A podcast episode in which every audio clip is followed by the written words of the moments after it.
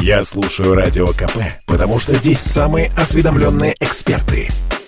И тебе рекомендую.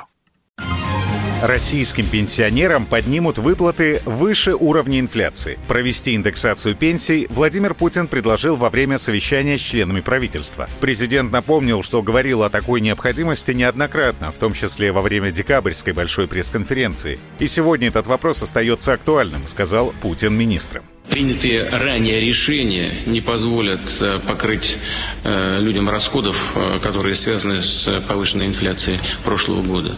Поэтому предлагаю проиндексировать пенсии на чуть даже выше инфляции. Сейчас смотрится как 8,4%, на 8,6%, ну, с небольшим зазором, потому что окончательных цифр по инфляции пока нет. Я прошу правительство в самое ближайшее время провести необходимые процедуры и принять решение. Ожидается, что средняя пенсия в России после индексации вырастет примерно на 1400 рублей. Об этом Радио КП сообщила Елена Бибикова, зампред Комитета Совета Федерации по социальной политике. В ближайшее время решение будет оформлено на законодательном уровне, и все пенсии э, неработающим пенсионерам будут повышены с 1 января на 80,60%. Если вот 5,9 прибавка на, на 5,9% давала 1000 рублей в среднем прибавку, в среднем, ну вот побольше немножко, 1300-1400 рублей.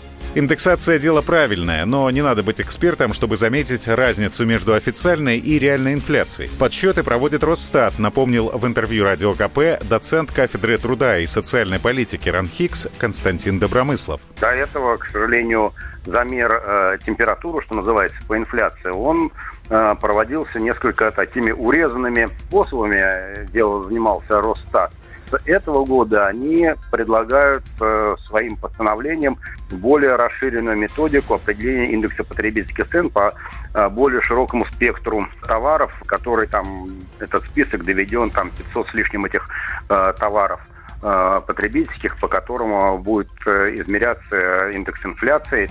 Ранее в России выросли минимальный размер оплаты труда и прожиточный минимум. В частности, МРОД теперь составляет без малого 14 тысяч рублей в месяц против примерно 13 тысяч в 2021 году. Индексация выплаты также составила 8,6%. При этом прожиточный минимум увеличился на 1000 рублей до значения выше 12,5 тысяч. Александр Фадеев, Радио КП. Спорткп.ру О спорте, как о жизни.